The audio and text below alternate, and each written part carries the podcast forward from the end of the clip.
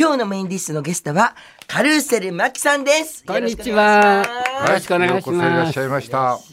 えー今回ははい1月の声に喜びを刻めという映画をお撮りになって、はいえーその映画のことをお聞きしながら、それ以外のこともいろいろ伺いたいと思っております。はい、よろしくお願いします。映画えー見ました私。はい。もうちょっとびっくりするまあ展開、お父さんの役なんですよね。お父さんの役だ。お父さんの役で 見たことないマ初キさんの。もう親父の演技というか。ということはもうメイクも？あ、メイクなしです。なし。すっぴんぴんでした。はい。お嫌じゃなかった。え？お嫌じゃないんですか？すっぴんは。すっぴん屋でしたんいや、で、でもでも、あの、俯瞰で撮るっていう、はい。台本に書いてあったんはいはいで、でも、ま結構寄ってたよ。あ、朝4時、4時出発なんですよはい。ところが真っ暗でねはい、で、まだ日眠れなくて1時ぐらいに目が覚めて、大雪だったんですね。はい。で、諸説ついて、はい迎えも来れないタクシーで、タクシーも高速途中で降りてってはいぐらいの大雪だったんですよ。はい。ちょうど1月の25日かな、入ったのが気温は20度。マイマイナスナスね。20度。マイナス20度。それで、マイナスですよ20度はちょっと暖かいですけそう。どね。ホテル着いたら、もう案内がないし、もうまあ、部屋に入って、そしたらもう、食事どこですかって言ったら、もうそれも分かんないし、フロントの人も全然もう、うん相手にしてくれないんですよ。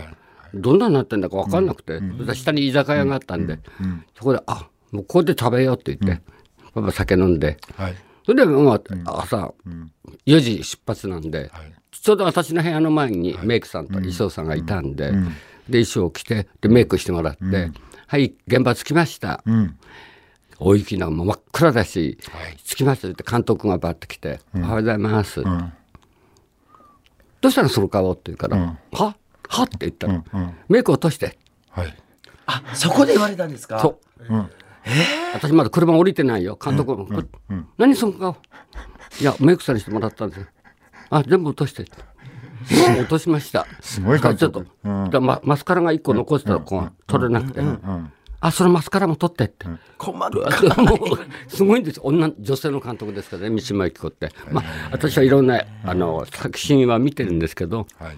きつそうだなこの女はと思ったら女性の監督は初めてだし、なんかね、あのね、全体的に、あの、三部作なんですよね。でも、ちゃんと一個になってるんですけどもはいはいはい、あと、カルシャルさんが主演で、あと、前田敦子さんと、相川翔さんも一部ずつやってるんですけどはい、カルシャルさんの映画のとこだけね、なん。かね、よ、あの、パフランスの映画見てるみたいな、もうね、この多分監督のおしゃれのセンスというか、なんかね、おせちを作るとこ始まるんですよ。はい。うん。そこのね、なんかね、盛り付けとかもすごいおしゃれにとって、で、会話がもう日常で無駄な会話一切なくて、もうすごい、もう間を、行間を読み解くんですよね。これどういうことかなとか思いながらこう見てたら、一人になってからもう自分のこの気持ちがぶわっと出て、あ、そういうことかってなるんですけど、はい。その演技がね、もう平原哲哲夫です。本名の、本名ね、もうねでもね本当に女性ですからはい。後からこう出来上がったの見た私ねあの、OK 出た時にね、はいみんな見るじゃないですか、モニターを。はい。どうです？って私絶対見ないんですよ。で監督が OK した以上は見ないから。はいなるほどでも、とってもそのお料理、一個置くのも、あと1ミリ右とかね、いや、綺麗かった。1ミリ。うんすごいんですよい。や、綺麗なんです、本当に。全部。もうね、本当にね、写真を見たら、映画を見たら本当に綺麗なんですけど、はいやってるこっちはね、た大たまったもんじゃない。わからないですもんね。それで、あの。カット割りないんですよね。ほとんど。結構ロングでもロングです長回しになる。長回しです。はい。はい。はい。だから一箇所間違えたら、また撮り直しでしょ。はい。どうしてもお料理でね、あの、レンコンをね、こう、お正月のお料理ですから、はいはいこう作るんですけど、それから持てないんですよ、滑って。うんでみんながもう、もういろんなマネージャーからも監督からいろんな人がこうやってこうやって、もうそう、ジャーッと、ジャーッとやって、切れたんですよね。そして監督が、はい、おやすみ。じゃなくてカルーセルさんが切れた。切れた。レンコ切れてますよ私が切れて、ガーッと切れたんですよ。ちょっと誰もいなくなってって言って。で、し一人でこうやってみたんですよ。あ、自分の持ち方が悪かった。んそれとっても重要なシーンなんですよ、そのあレンコン持つシーンが。あ、そう。レンコンはちょっと滑りますよ。滑るでしょ、ぬるぬる。ぬる。はい。これ端削っても何してもね、普通こうってレンコンを持ち上げて、はいそのレンコンを、の穴を。レンコンちゃんってやつの穴があって、そのそこからちょっとこう狂っていくんですけども、はい。その穴を見て、はい。見えないものを見ちゃって、はい。それからこうやって狂っていくんですけれどもそこから男に戻って、はいはい二人もう股間をね、叩いてね、このこれが悪いみたいなあのもう、はい。そのはい。お父さんのね、出来事がね、あのそれをシーンがあるんですよ。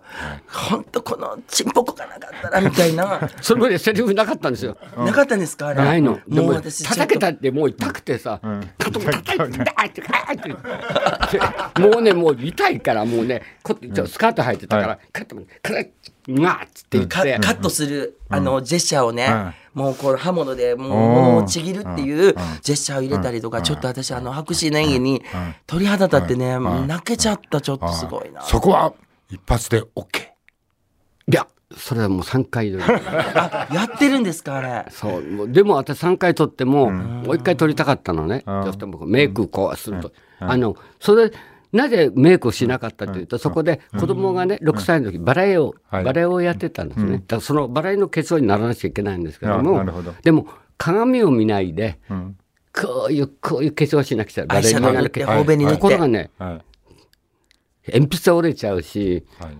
ここは書けないしだから口紅をギャーッとはみ出して、だからそこをもうアップで撮ってくれたから、それでまたそこにまだこうセリフがあって倒れて、あの俳句を書いてっていうシーンがもうそれずずーっと長回しだからでも3回やって「OK!」って出たんですけど監督に「いやー納得いってない。納得いかない。カルセさんが。そう納得いかない。ますよねそういう時。もう夜中もでみんな表でしょ？スタッフはカメラマンさんも。もうさクソ寒いのにさそしたらもうはい。状況を説明すると、まあ、カルーセルマキさんは今日もあのピンヒールでお越しになっておりますが。いやこれ普段履きなんですよ。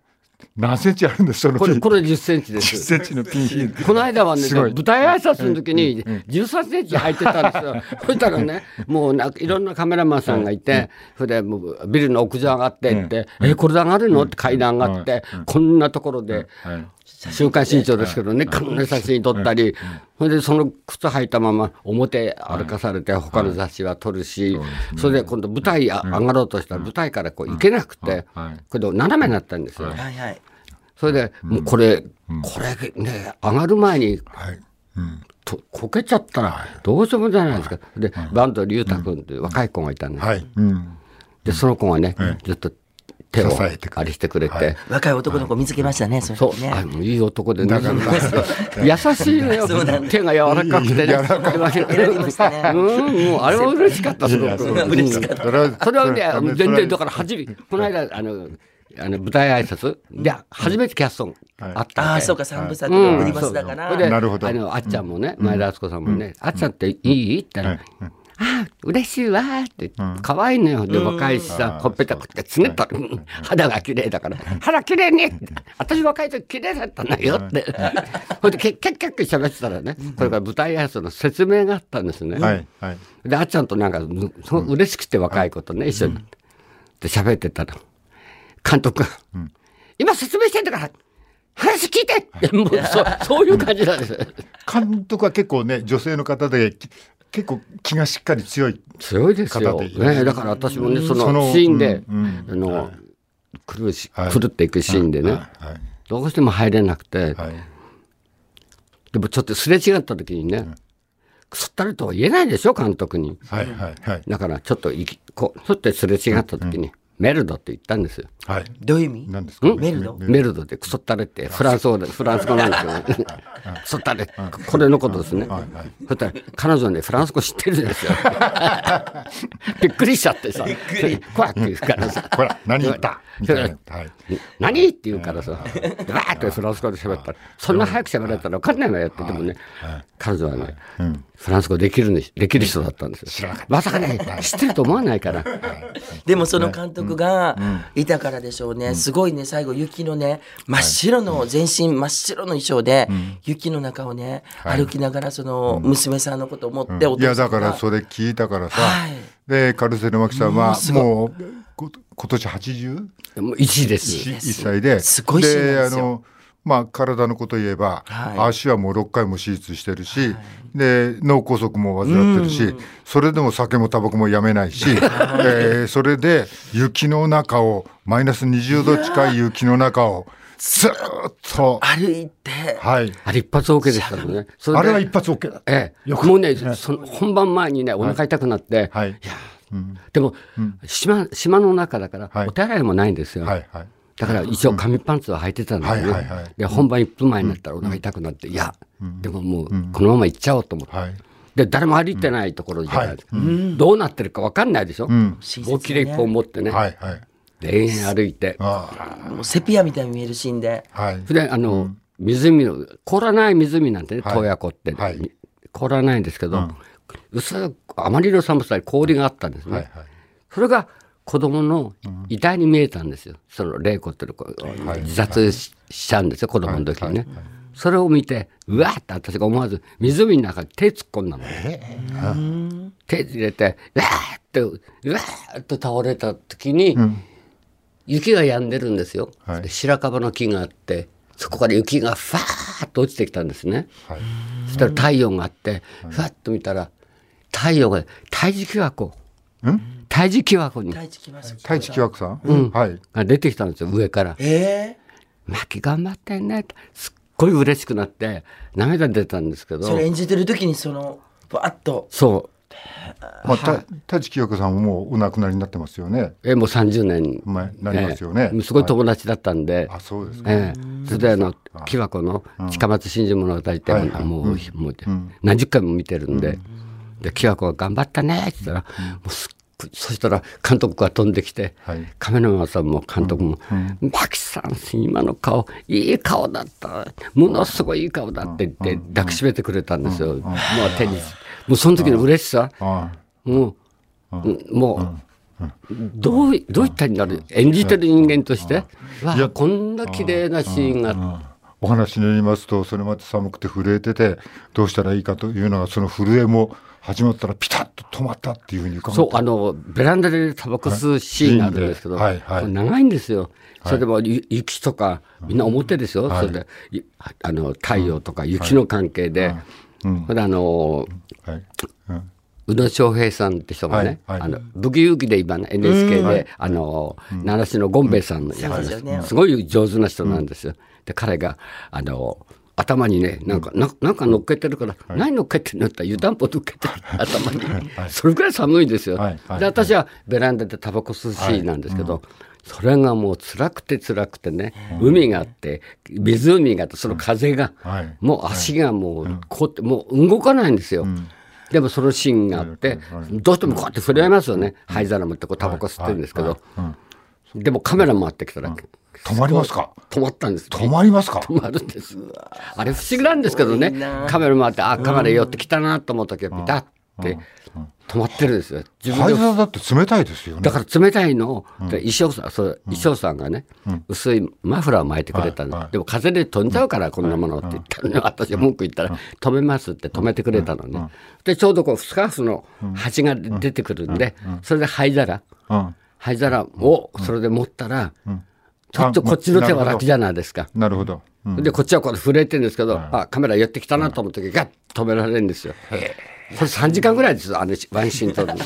ワンシーン、ええ。外で。ええ。3時間、ええ、確か目もどちらかあんまり。民名がね、あのオハンフシュって言ってもうちょっと半分見えないんですけど、見ええすごいね。いやもうすごい映画でした、でもやってよかったですか？え？やってよかったですか？もうね終わった後はねもうやってる最中ともう途中まで本当に分からなくて、はい。それこそメルドっていうぐらいにね、だったんですけど、もうやもうよくぞねこんな80のね、おっさん使ってくれたなと思って、いやいや芸能界あの妙につきましたねこの映画は。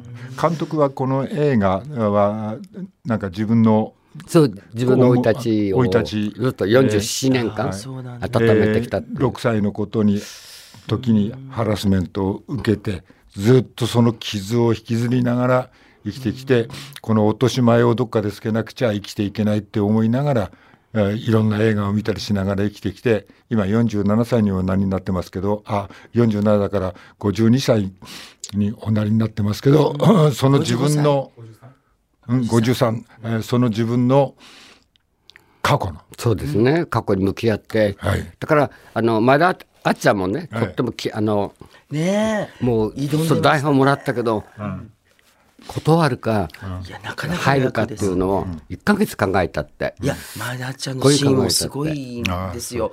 私はね見たことないみんな役者さんの。私はねもう、志乃さんに押されてたんで、ん桜木志乃さんに、はい、はい。志乃さんが、それで、マキさんねこういう、あのガラスの足って志乃さんのあれがワーワーで、か三島監督で撮ってるんです、それも全部見て、私はいろんな作品を見たんですけれども、きついよって言うからね、でも受けた以上はやるわよって。言って、でまあ志乃さんは、すごく喜んでくれたんですけども、だけどあの考えたらねあの火の川の次に胡蝶の城、はい。で、もう先のことですよね。はい。それで最後映画撮るんですよ。はい。それが北海道で自主映画で、はい。はい。北海道の網走で、ん。あんたすごいわねって、あの本もね、もうあの、私で自伝って書いてます。けど、まあ、小説ですよね、はい。元にして。えーっと説明すると桜木志乃さんはカルーセル・マキさんの自伝的小説をお書きになりました、その本のタイトルが「火の川」とですね。胡蝶の城。あ蝶の城。はいえーそれそれでし桜木志乃さんとはずっとご交流があって、えーそれでこの映画に出るにあたって、えー、志乃さんもやんなさいよっていうことをおっしゃった、やってお願いだからやってはい。はい。桜木志乃さんは、あの、ちょっとまたこれ思い出がひっくり返るんですけども、あの、私がちょっと話した話を、あ俺と師匠とブルーボーイっていう、あの、本にして、あの、書いてくださって、えーその中で釧路の銀の目ね。銀の目っていうキャバレーが出てきて私がその銀そこの銀の目のキャバレーに、俺の師匠と一緒に出たっていう話を篠さんにしたんですが、実はその銀の目っていうところにカルセル・マキさんは？そう、もう年に4回。春夏秋冬2日間公演なんですけど、はい。で釧路終わると札幌にエンペラーって、おもっと大きなところがあって、はい。はい。だからもう昔から銀銀の目コースって、はい。銀の目2日間やって、はいそれから札幌2日間やってって、はい。そのためにパリ、夏の間パリってそのために衣装を作ってくるでしょ、はい。でもキャバレーだから下に降りちゃうから、はい。オートクチュールがね下がもうみんなドロドロなんですよ。はい。そうもうだから銀の目のためにねパリでね、衣装を作ってきたようなもんでね。はあまあ1年はそれ来ますからね、いろんなところで着るけれども、まず最初が銀の目なんですよ。うる覚えですけど銀の目のステージに出るにはなんかちょっとゴンゴンドラ。ゴンドラですそう、屋上からね、怖いんですよ、それが。半端じゃないんですよ。登場の仕方が？そうちょっとだから上から降りてくる僕たちは使わないよコメディアンだから、横からふんだふんだって出てくるだけだ だけどメインの人はそのゴンドラを使ったり使ったり使わなかったりしながら登場してくる。そう。これ自分でね、かけて、そそれがガタガタ揺れるの。で、途中で香港ってあるの、2階にね。香港と店があってうん、そのお客さんのために止まるのよ、途中で。ガタンと止まるの。そのお客さんに向かって歌って、うんじゃあねって言うと、まあ上からみんな見てるんだけどね。で、下に降りるとね、それがゴンドラがね、ガタンって言ってね、これ落ちたらどうすんだろうと思って、で 自分で開けて、でゴンドゴンドラがガタガタガタガタって上が上がっていくんだけど、そそれからは歌歌って踊ってってやってたんです。まあだから遠い話ですけどまあそのはい釧路のキャバレーで私は、まあ、カルセさんと同じ舞台に立った。同じ景色を。で大体ねどうだどうだじゃないすごいです。大体私がね、で出てると、ケイシー坂峰さんがね、はいほとんど入れ違いなんですよ。そうですよね。いつも入れ違いでさ、うん。お互いで伝言だけ残して、はい。それで、うん。あの、最後はね、もうケイシーさんと、北海道中回りましたよ。市民会館を。そうですよね。うん。もう、青森まで。うんだから病気になっちゃって、はい。でもだからもう、ケイシーさん病気でも、あの頑張ってたから、だから、あの先生先にやって私も看護師の役でね、ケーシー高峰なんて、あの、はい。ドクターでやるじゃないですか。で私看護師で出てきて、い。やーって聞きながらね、キャーって笑って、それでケイシーさんが終わって、そしたらその間私はちょっと下がるわもう先生私聞いてられないってもうつ、次の衣装、着替えて自分のショーをやって、はい。で、はい。あのケイシー次帯広だから、はい。先帰ってって、うん。ったら待ってて、おいじゃあ待ってるよって言って、酒ぐっと飲んで待ってるわけ。それが毎日ですよ。懐かしいね思い出が詰まった北海道。もうだからあれ読んだ時にね、私もちょっと出てくるんですよ。はい。あのブルーボーイがね、はいはいなんだここね、あのーあのマコがあのー出てくあよく出るんですって。って、あれカーニバルマコって名前にしたからね、カーニバル カルーセル巻きじゃなくて、カーニバルマコになってるか本では。う。ん。カカーニバルマコが来るんだってねって、だからもう、あれ多分そのブルーボーイってさ、ヘレ南じゃなかったですか？え？ヘレ南って。うん。いやー、ちょっと記憶がおぼろげですけど。多分ねはで篠さんに聞いたら、多分ヘレン南だと。それがね、昔一緒にね15の時にね、札幌のベラミってところで働いてたんですよ。働いてたんだ。い働いてそう。そう歌うまくて、はい。で店にいないと思うと、ね、白鳥クラブってキャバレーがあって、そこにいつもねマイク持って歌ってるんですよ。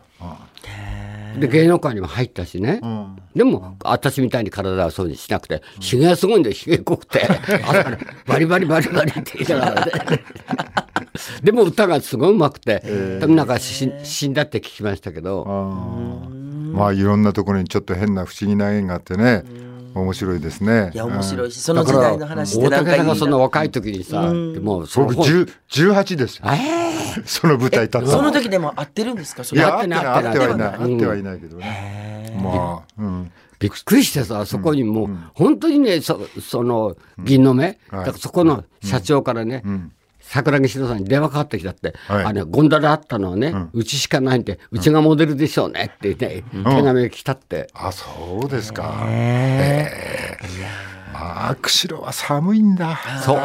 もうねねみんな北海道慣れてるでしょって、でも私は15までしかいなかったんでね、釧路には、はいはい。もう雪は降らないけどそうなんだ。寒さが半端じゃないですよね正月か何かにあのキャバレー休みの時ねね。師匠と一緒にどっか行こうって言って海見に行って あの海見に行こうって言って、師匠師匠と二人で海2分間ぐらい見て寒いから帰ろうって帰ってきたから もうだって、あのー私子供の頃はね、あの釧路川ね、はい。磯間町ってあるでしょ、うん。あそこがね、もう渡れるぐらい凍ってて凍って。凍ってて、えはい。ね近道してましたよ。あその上通って。そうあすごい。なんかでも話聞いてたらストーブの香りとかなんかね当時の匂いもあるんでしょうね。なんかいい空気がなんか伝わって憧れちゃうなんか。でその頃ってね、すごいね、あの景気良かったんですよね、そうなんですか。えーだから遠キャバ洋漁業だし漁師さんがみんなねあ長靴で入入ってくるねキャバレーにあの胴巻きにお金入れてあだからね子供の頃ねそう。ふなんか紙の紙が落ちてるからなんだろうってお金なのよ。延々チリチリみちりじゃないけどお金がずっと落ちてんの。ああなんだろうこれって。ちょっと拾ってました私。俺もあれでキャバレーずっと待った時に、これは別の店だけど、ヤクザの人がいて、でし7人でシャモ焼いてくれるわけ、それで何匹も焼くのよ。それで結構お腹いっぱいなんだけど「お前俺のシャモが食えねえのか」って。40匹ぐらい食った記憶があるあれはね取れるで手で取れるぐらい釧路はね昔、ね。ちょっと改めてで映画のお知らせです。カルーセルマキさん、前田敦子さん、相川翔さんがメインキャストを務める映画、1月の声に喜びを刻めは2月9日より全国で公開されます。もう絶対見てください。もう皆さんそれぞれが見たことない、いや、あの、その俳優さんの、あの演技というか、もう本当魂を見れるので、私も感と動した。来月の10日の日も、はい。あの新宿テアトルで、はい。あの舞台挨拶があります。そうですか。銀座もやります。ちょっとね、はい。もうスタイルのいい、マキさん見に行ってほしいしね、一つだけダメ出ししていいですか、姿勢が良すぎる。もうね、少女のような姿勢でね、映画出てましたから、ちょっとその、あのそれはしょうがないじゃんね 普段から、私ここ背もたれ使ったことない。こ本当だ。さっきからずっとんとすごい。うちにいてもそうですよ。ありがとうございそれはます。直せない直せないね。もうすごいスタイルのいい、もうね、大先輩です。今日のゲストは、カルーセルマキさんでした。はいありがとうございました。ありがとうございました。まあ春なる悪口言えなかったわ。いつも僕らありがとうはね。いいつも送ってくれるんですよいろんなもの。そうですか、ええその代わりいろんなもん持って